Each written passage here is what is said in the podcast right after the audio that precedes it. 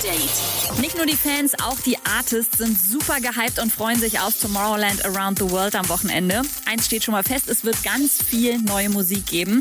Dimitri Vegas hat in seiner Insta-Story versprochen, dass 60 bis 70 Prozent des Sets neues Material sein werden. Und auch David Guetta meinte gestern Abend auf der offiziellen Pressekonferenz, klar, das Tomorrowland ist das Event, um neue Tracks auszutesten und das wird er auch dieses Jahr so machen. 100%. I played so much new music at this show. I was like, okay, that's yeah. that's the moment to try all the new sounds. By the way, sehr lustiges Foto, das gerade im Netz die Runde macht. Auf Ibiza ist ein Plakat für Gettas Residency im Ushuaia mit einem Dönerplakat überklebt worden. Kommentar: Extreme times require extreme measures. Was macht UFO 361 eigentlich noch so in Italien, außer am neuen Album basteln?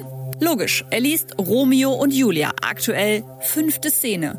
Vielleicht schafft er das bis Freitag noch fertig zu kriegen. Dann kommt nämlich seine neue Single Shit Changed inklusive Musikvideo. Und Eva Max führt eine sehr interessante Diskussion gerade mit sich selber. Normalerweise sagt sie immer Hey Guys zu ihren Fans.